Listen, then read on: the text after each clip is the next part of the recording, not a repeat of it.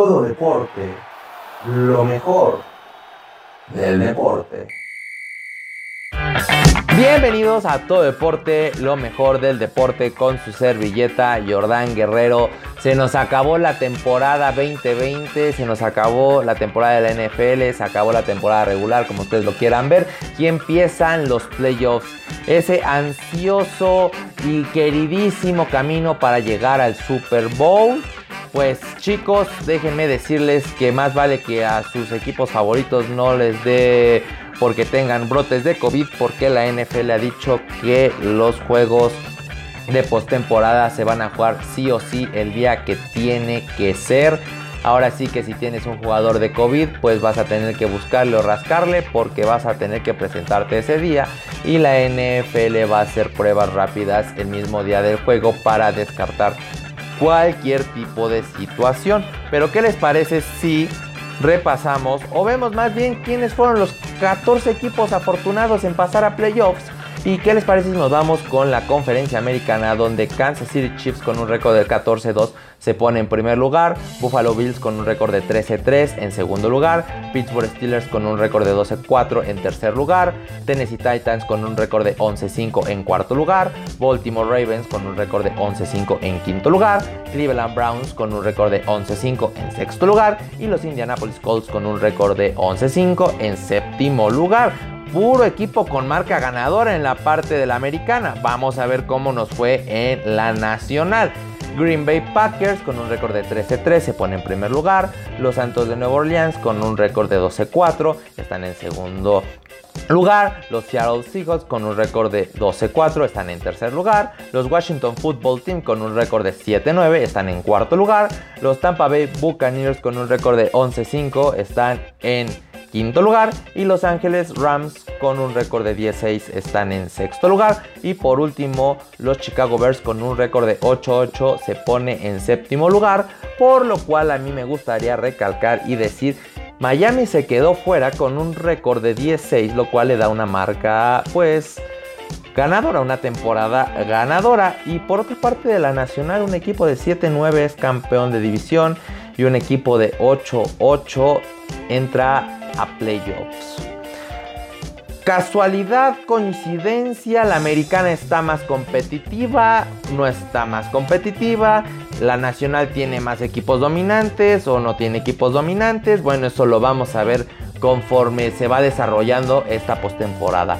Estos fueron los 14 afortunados que pudieron llegar a playoffs y los juegos se van a llevar el sábado y el domingo. Empieza con la ronda de comodines. El sábado a las 12.05 los Indianapolis Colts visitan a los Buffalo Bills. A las 3.40 los Chicago Bears visitan a los New Orleans Saints. Y en la noche los Tampa Bay Buccaneers visitan a los Washington Football Team. El domingo empezamos con los Baltimore Ravens visitando a los Tennessee Titans. Después tenemos a los Seattle Seahawks recibiendo a los Angeles Rams. Y en la noche tenemos a unos Cleveland Browns visitando a los Pittsburgh Steelers. El domingo tenemos dos encuentros donde ambas escuadras son de la misma división. Y bueno, ¿qué les parece? Vamos a estar hablando toda esta semana de los respectivos encuentros y vamos a empezar, ¿qué les parece? Con el del sábado a mediodía que son los Indianapolis Colts visitando a los Buffalo Bills. Y un viejo conocido de este gran estadio Ralph Wilson, mm, pues viene de visita, pero no viene con las mejores intenciones. Frank Ray quien haya sido coreback de los Buffalo Bills y quien haya comandado a los Buffalo Bills a tener el regreso más grande en la historia de la NFL, regresa a casa. Frank Ray, quien fue coreback de los Buffalo Bills del 85 al 94, pues regresa y no con un deseo de decirles hola, mucho gusto, he venido, sino pues obviamente va con otro tipo de intenciones. Cabe recalcar algo aquí y es que si Indianapolis pasó a playoffs es porque Indianapolis necesitaba cuatro combinaciones o cuatro posibles combinaciones en los cuales en uno de esos era que Buffalo le ganara a Miami. Por lo tanto, Buffalo le hace ese pequeño favor. Indianapolis gana su juego, entra a playoffs y se enfrentan en playoffs. Bien, dicen que favor con favor se paga. Entonces vamos a ver que, de qué manera Indianapolis le paga aquel favor a los Buffalo Bills o si es que los Buffalo Bills ya saldaron su cuenta con los Indianapolis Colts, nada más dándoles el pequeño pase a postemporada. Empecemos este análisis de este juego con dos equipos que tienen marca ganadora, Indianapolis con 11-5, Buffalo Bills con 13-3, eh, donde Indianapolis llega como la ofensiva número 10, promediando 378.1 yardas por juego, 253 puntos yardas por juego por la vía aérea, por la carrera 124.8 yardas y promediando 28 puntos por juego. Por otra parte tenemos a la ofensiva de los Buffalo Bills que pues se pone como la número 2 con 396.4 yardas por juego, permitía, ahora sí que haciendo 288.6 yardas por juego por la vía aérea y por la carrera 107 yardas por juego, promediando 31 puntos por juego. Aquí va a haber pues momentos muy claves en este encuentro. Eh, la defensiva de los Indianapolis Colts llega como la número 8, permitiendo 33, perdón, 332.1 yardas por juego. Eh, por la vía aérea 241.6 yardas por juego, por la vía terrestre 90.5 yardas por juego, promediando eh, o permitiendo 22 puntos por juego. por otra parte, la defensiva de los Buffalo Bills entra como la número 14, permitiendo 352.5 yardas por juego, eh, por la vía aérea 232.9 yardas por juego, por la vía terrestre 119.6 yardas por juego y permitiendo 23 puntos por juego. Va a ser un juego demasiado clave. La primera defensiva, más bien, y lo voy a poner así por parte de Indianapolis y la ofensiva no empieza a producir como lo ha tenido en la segunda mitad, se les va a complicar el juego. Indianapolis lo que ha tenido es que yo no sé qué les pasa en las segundas mitades, que ya después se olvidan de meter puntos. Escasamente llegan a meter de, 3 a 7 puntos en la segunda mitad. Obviamente ellos pensando que tienen un buen colchón de la primera mitad, pero pues a veces no es así. A veces topas equipos con los cuales te pueden dar la vuelta. El cual puede ser el caso de los Buffalo Bills, que ha sido una ofensiva demasiado explosiva por la vía aérea. Josh Allen, ha sido candidato para el MVP. Es un quarterback que te puede hacer daño tanto por la vía aérea como la vía terrestre, porque así como anda, ahora sí que, ahora sí que como manda pases, pues también te puede correr. Tiene anotaciones por la vía aérea y anotaciones por la vía terrestre. La defensiva de Buffalo pues no viene como de las mejores paradas, pero tantito, tantito te para, pues ya le dejas el resto pues a la ofensiva, claro está. Eh, un punto muy importante aquí es que normalmente por la vía aérea, Buffalo promedia 288.6 yardas por juego. E Indianapolis nada más permite 241.6 yardas por la vía aérea. Mucho de lo que se basa esta ofensiva de Buffalo es, por, es efectivamente por la vía aérea. No corren mucho el balón. Y si pues una defensiva como Indianapolis que no les corres tan fácilmente y tú una ofensiva que no corres pues tanto, una vez que te paren el juego aéreo, pues obviamente ya párale de contar, compadre. Ya, ya se te acabó. Ya se te acabó absolutamente cualquier tipo de posibilidad. Porque tú, Buffalo, promedia 107.7 yardas por juego por la vía terrestre. Pero Indianapolis nada más deja a los equipos que corran 90 yardas. En todo caso, si se te empieza a mermar tu ataque aéreo, vas a tener que entonces jugártela con equipos especiales. Claro, no hay que menospreciar a la ofensiva de Buffalo, que ha demostrado a lo largo de la temporada ser una ofensiva explosiva, pero tampoco hay que ser menos a esta defensiva de Indianápolis, que ha demostrado a lo largo de la temporada ser una defensiva para playoffs. Eso que no les quepa duda alguna. Muchos pensarán, Indianapolis no tiene nada que hacer contra Buffalo después de lo que hizo Buffalo con Miami. Ok, te lo puedo pasar, pero no es lo mismo Miami que Indianapolis. Indianapolis es un equipo más estable en los dos lados del balón, algo que Miami no tuvo y algo que Buffalo supo aprovechar. Aquí con esto quiero decir, pues obviamente algo interesante. Eh, La ofensiva de Indianapolis pues ha sido una ofensiva que le costó pues como que medio trabajo poder agarrar el ritmo. Al final lo pudo agarrar. Philip Rivers cerró muy bien la temporada para mi punto de vista. Eh, la defensiva de Buffalo pues obviamente ya como tantito les para pues ya les hace el, trabajito. Pero por la vía aérea eh, la ofensiva de Buffalo permite 232.9 yardas por juego. Por lo que la ofensiva de Indianapolis llega a promediar 253.3 yardas por juego. Dirán, es que son muchos números, Jordan. ¿Qué, ¿Qué, estás diciendo? Pero es que no lo digo yo, lo dice la matemática. Y es que si los números lo dicen, es porque no miente. Estamos diciendo que Indianapolis puede hacer un ataque aéreo efectivo contra esta defensiva. Y por la vía terrestre, igual, Indianapolis ha corrido muy bien el balón. Jonathan Taylor, bueno, tuvo un cierre de temporada increíble. Indianapolis estableció lo que le faltaba para darle respiro a Philip Rivers y era implementar el ataque terrestre. Eso fue lo más importante que pudo haber hecho Indianapolis a lo largo o más bien al cierre de esta temporada. No, no, dejarle todo al brazo de Philip Rivers, por lo que por la carrera tienen 124.8 yardas por juego, por lo que la defensiva de, eh, de Buffalo pues está bien plantada y recibe nada más 119.6 yardas por juego. Aquí vamos a ver pues ahora sí qué defensiva se planta mejor ese día.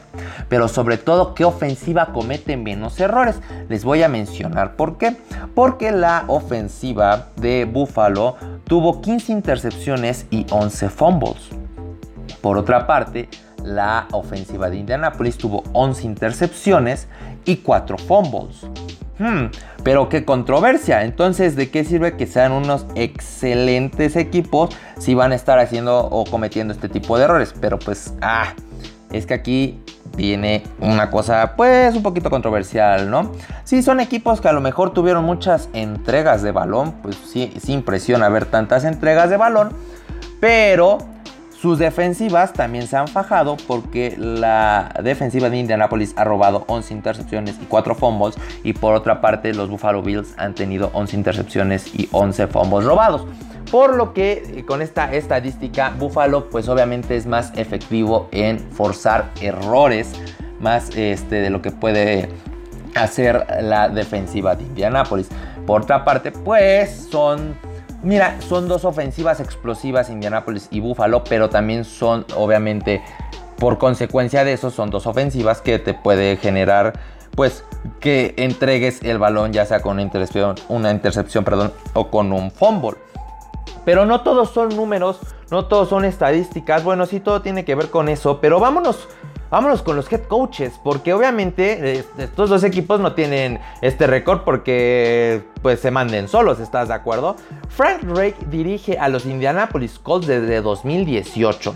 Después de que obviamente quedara campeón con Filadelfia, pues se fue con los Indianapolis Colts para tomar ese gran honor de ser el head coach. Por otra parte tenemos a Sean McDermott que también venía de ser coordinador, eh, pero él es head coach de la defensiva, perdón, él es head coach de la escuadra de Buffalo desde 2017. Frank Drake tiene 48 juegos, tiene 28-20 como récord, tiene .583 de porcentaje, ha llegado a playoffs eh, donde pues tiene una marca de 1-1, lo cual le da un porcentaje de .500. En sus tres temporadas que ha estado Frank Drake con los Indianapolis Colts, pues obviamente contando esta, ha llegado a dos playoffs en donde pues su primera prisión en 2018 cuando tomó la batuta de ser el head coach pues le ganó a los Houston Texans en la ronda de comodines pero perdió ante una escuadra de los Kansas City Chiefs en la ronda divisional. ¿Qué, nos espera para el 2020? Todavía no lo sabemos y les voy a decir por qué. Porque Sean McDermott, pues 64 juegos, tiene un récord de 38-26, lo cual le da .594 porcentaje, pero en playoffs va 0-2 lo cual le da cero de porcentaje en playoffs. Por lo cual de sus cuatro temporadas ha llegado a tres playoffs, de los cuales obviamente tres playoffs contando esta, ¿eh? no se me vayan a confundir. Por lo cual 2017 perdió contra los Jacksonville Jaguars en la ronda de comodines por 7 puntos. En 2019 perdió contra los Houston Texans en la ronda de comodines por 3 puntos. ¿Qué nos espera el 2020? Pues la verdad es que el 2020 fue un año de muchas sorpresas y la verdad es que todo puede pasar, ¿están de acuerdo?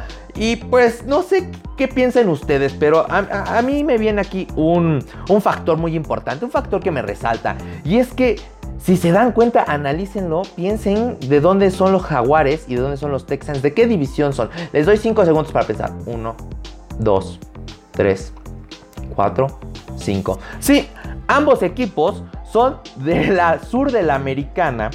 Oh, ¿y de dónde son los Colts? De la sur de la americana. Entonces, Sean McDermott tendrá unos numerazos en temporada regular, pero en postemporada no le pongas un equipo de la conferencia del sur de la americana porque no pueden ganar. Los Colts serán la excepción para Sean McDermott. Bueno, no lo sabemos, eso tenemos que esperar hasta el sábado, ni modo chicos. Pero por el momento Sean McDermott no es nada efectivo en postemporada. Estamos hablando que se va a enfrentar con un head coach que fue campeón con Filadelfia, derrotando a uno de los equipos más dominantes de la última era, que fueron los New England Patriots. Eh, y, lo, y, lo, mejor de todo y lo peor para los Patriotas es que los derrotó con un coreback que ni siquiera era el titular. Nick Foles fue quien literalmente les metió la bofetada de cállese Patriotas, váyanse a su casa. Y de la mano obviamente de Frank Drake porque era coordinador ofensivo. Por lo cual en el lado de los head coaches pues sí tiene más a ganar Frank Drake por la experiencia que tiene postemporada y pues porque los números no mienten, ha resultado efectivo, algo que Sean McDermott pues como que se nos desinfla como globo de, payasito en, en postemporada. Vamos con jugadores claves, porque obviamente de qué te sirve tener una gran estrategia si no tienes las piezas claves para ejecutarla. Es la experiencia contra la juventud. De un lado tenemos a un experimentado Philip Rivers, drafteado en el 2004 y por otro lado tenemos a un bebé como Josh Allen drafteado en 2018. Pero ¿por qué bebé? ¿Pero por qué? A ver, pues Philip Rivers tiene 17 temporadas y el otro apenas lleva 3 y apenas ha sido titular en apenas las últimas dos temporadas. Espérate tantito. Philip Rivers, pues mira, no podemos comparar los números porque obviamente es un abismo. Son 14 temporadas que le lleva Philip Rivers, pero nunca está de más decir las estadísticas. Y ahí les va. Philip Rivers esta temporada envió 543 pases y completó 369, lo cual le da pues 4.169 yardas esta temporada, promediando 7.7 yardas por pase, 24 touchdowns o intercepciones, lo cual le da un rating de 97 y aquí va algo muy importante, lo cual pues fue siempre el coco de Philip Rivers en San Diego y es que esta ocasión, esta temporada con los Indianapolis Colts, pues nada más recibió 19 sacks a lo largo de toda la temporada. A lo largo de su campaña, de su vida y de todo, pues de todo lo que conlleva estar en la NFL, ahora sí que de su carrera deportiva, Philip Rivers ha mandado 8.134 pases, de los cuales ha completado 5.277, de lo cual lo lleva a tener 63.440 yardas, lo cual le da 421 touchdowns, convirtiéndose en el quinto mejor de todos los tiempos, contra 209 intercepciones, lo cual le da un récord de 134-106 con un rating de 95.2. Esto a lo largo de 17 temporadas. Y a lo largo de sus 17 temporadas, obviamente ya contando esta, ya les dije, no se me confundan, eh, ha llegado 8 veces a playoffs, obviamente contando esta, no se me vuelvan a confundir. 8 de 17 lleva Philip Rivers. 17 temporadas, 8 playoffs, eh, no suena tan malo, pero eh, ¿qué pasa cuando llega Philip Rivers a los playoffs? Bueno, pues como récord tiene 3-4 Philip Rivers en playoffs. Y en playoffs normalmente sus números pues no, no, no, no, no son de lo mejor. Dentro de esos 7 juegos que ha tenido eh, Philip Rivers eh, en sus 7 apariciones en postemporada, ha tenido 229 pases enviados, ha completado 134, tiene 1820 yardas, lo cual pues obviamente si lo desglosamos, pues aproximadamente genera 260 yardas por juego, tiene 8 touchdowns, 9 intercepciones, lo cual le da pues un rating de 79.2. No está tan mal. Yo aquí me pregunto, pues obviamente sí tiene, pues sí tiene una cierta efectividad buena, la verdad. O sea, 3 de 4 pues tampoco está, tampoco está tan criminal. Tiene unos muy buenos números, pero se convierte en un coreback con excelentes números, pero pues que nunca jamás en la vida ha ganado un Super Bowl. A ver, vamos a ver si lo logra esta ocasión. Por otra parte tenemos a Josh Allen. Un novato de 2018 que fue drafteado, eh, pues ahora sí que empezó a mitad de temporada del 2018, pues ahí como que querían, como que no, eh, no pasó en 2019 a postemporada. Eh, no, perdón, espérense, sí, sí pasó, sí pasó en 2019 a temporada. Eh, más bien, pues no ha ganado. Esa es la triste realidad de este pobre muchacho que no ha ganado nada.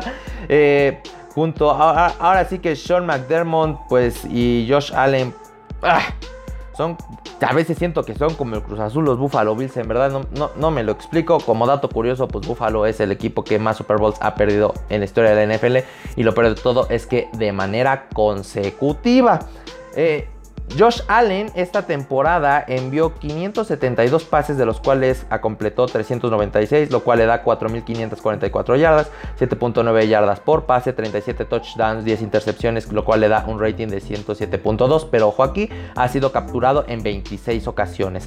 Ah, en estas tres temporadas que lleva Josh Allen, eh, ha tenido, o más bien ha enviado 1.353 pases, de los cuales ha completado 836, lo cual le da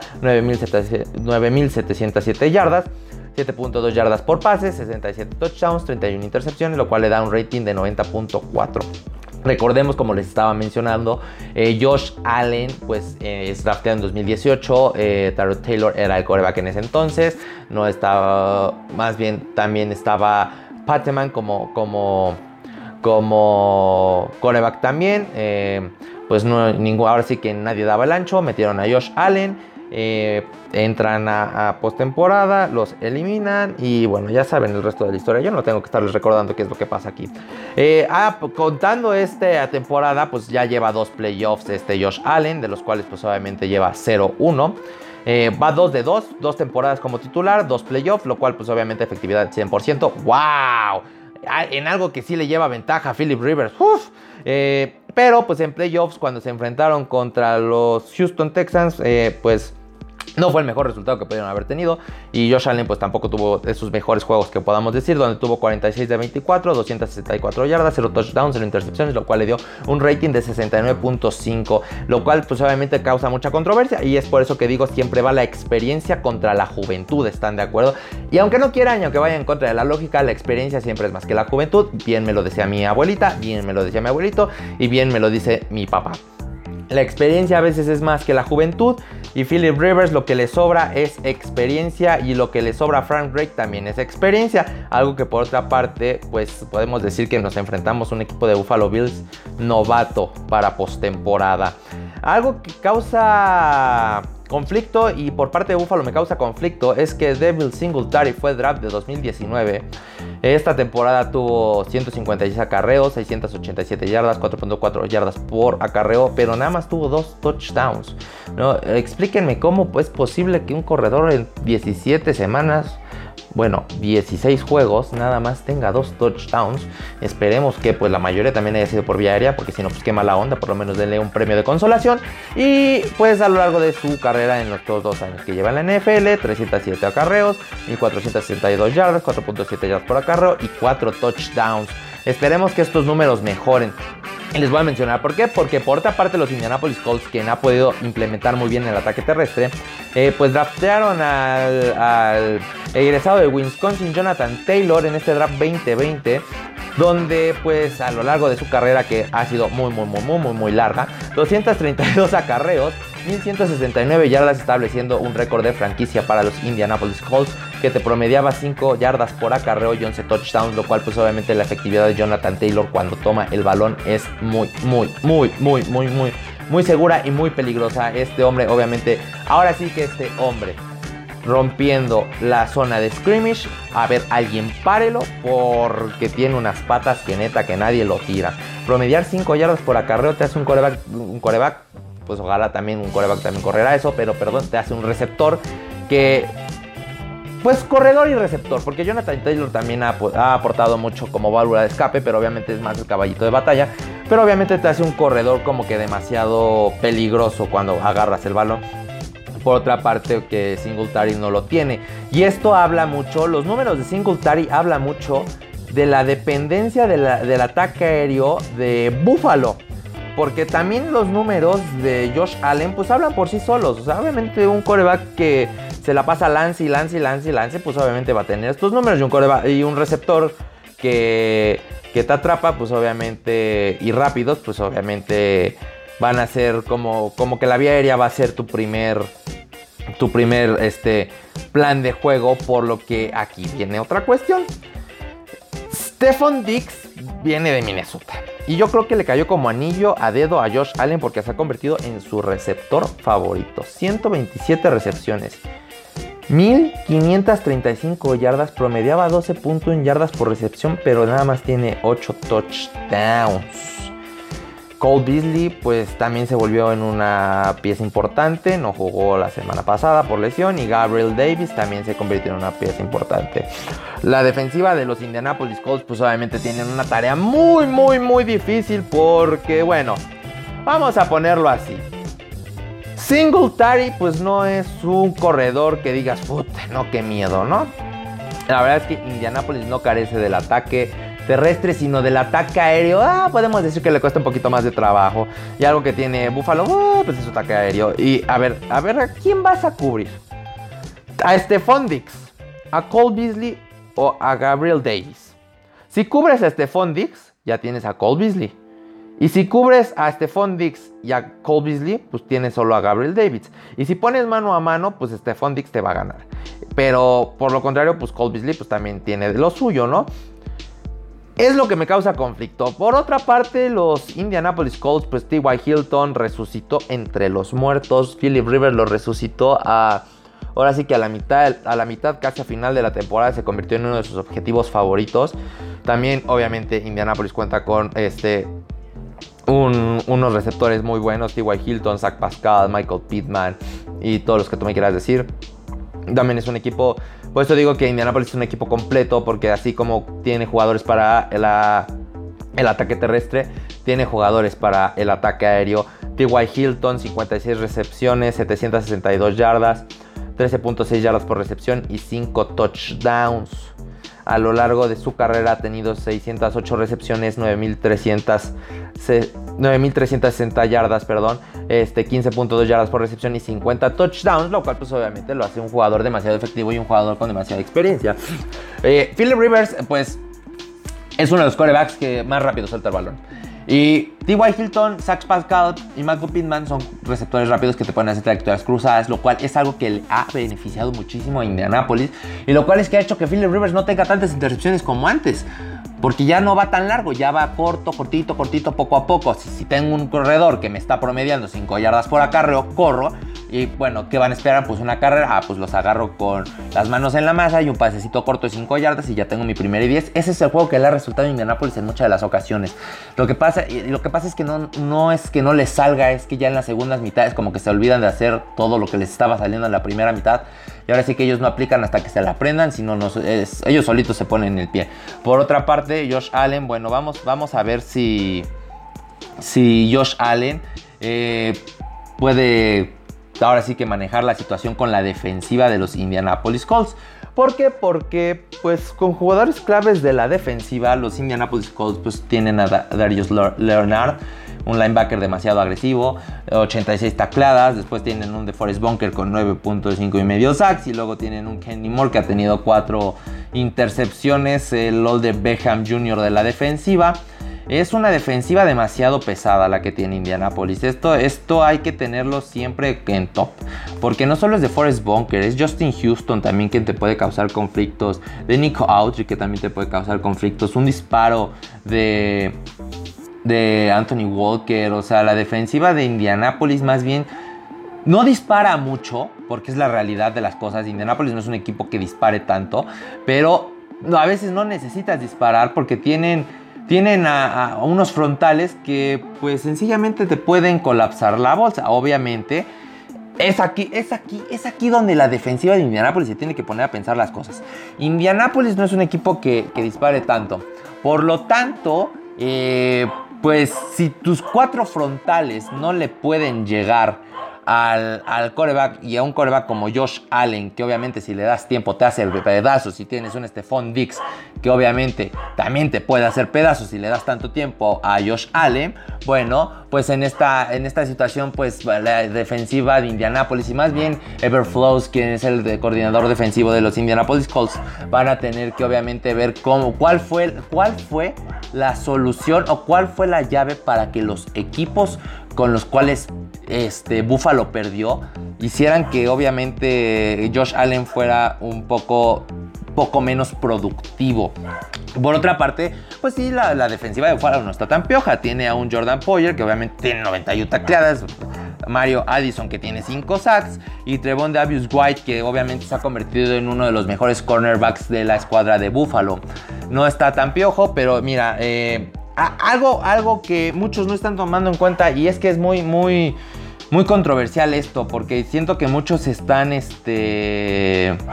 Siento que muchos se, están yendo con el récord de Búfalo, más no lo que han hecho los demás equipos para que este encuentro sea parejo.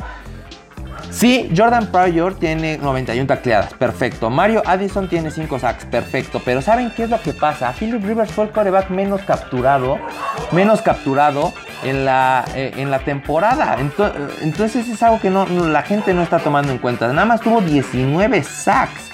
Este. Eh, Philip Rivers en toda la temporada. Por otra parte, Josh Allen fue el más uno de los más capturados en la temporada. Y la defensiva de Indianapolis es quien más capturas tiene.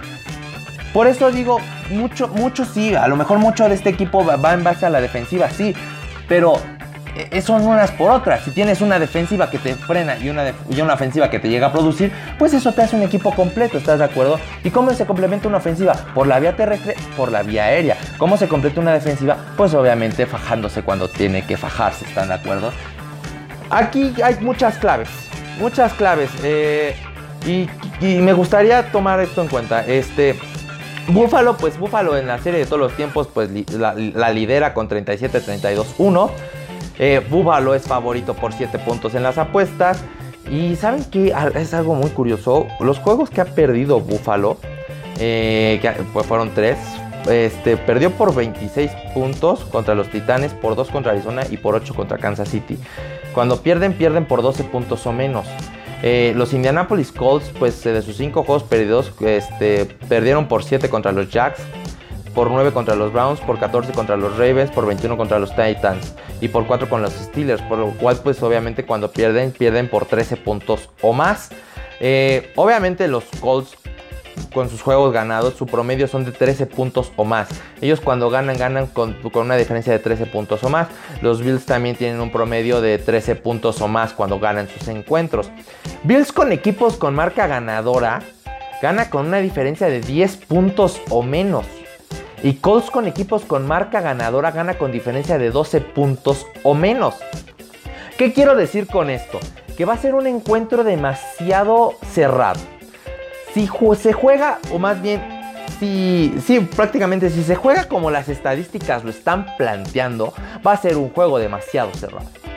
Si se están yendo, o más bien los juegos son como normalmente alguna exhibición que llegó a dar este Indianapolis contra Tennessee o Buffalo contra Tennessee, pues obviamente sí va a ser una verdadera reverenda paliza por cualquiera de las dos escuadras.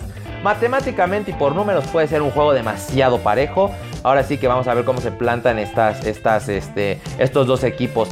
Eh, lo que les decía, hay que tener en mente que Philip Rivers fue el quarterback menos capturado, que la defensiva de Indianapolis es una defensiva que más capturas ha tenido. Eh, por otra parte, tenemos obviamente a Josh Allen, a los Buffalo Bills, que han sido una ofensiva demasiado productiva a lo largo de la temporada. Con una defensiva, pues más o menos estándar, por así decirlo. Eh, son, es un juego demasiado parejo. Una defensiva de Buffalo que sabe quitar balones, sabe forzar errores. Eh, si me dicen un pronóstico, yo soy, yo soy Cole, pero a mí me gustaría que ganaran los Potros. Eh, es un encuentro demasiado difícil. Yo me voy con Indianapolis, no me interesa lo que me digan, yo me voy con Indianapolis. Eh, un juego demasiado cerrado y no me voy por Indianapolis por la corazonada, simplemente porque las estadísticas no mienten y como les dije es experiencia contra juventud. Este, este yo digo que Indianapolis se lleva el encuentro 27 a 24. Este es mi score. Philip Rivers va a tener buena tarde. Eh, Josh Allen no, no, dudo que vaya a tener una, mala tarde. Va a ser un juego demasiado ofensivo. La primera defensiva que sepa frenar va a ser la que se va a llevar el encuentro. Eh, cualquiera de las dos escuadras. Este va a ser el encuentro del sábado a mediodía. Los Indianapolis Colts visitan a unos Buffalo Bills que tienen hambre de ganar un Super Bowl. Frank Ray regresa a casa, Shock McDermott va a tener que sacar la casta y Philip Rivers también. Chicos, esto fue todo deporte, lo mejor del deporte con su servilleta Jordán Guerrero.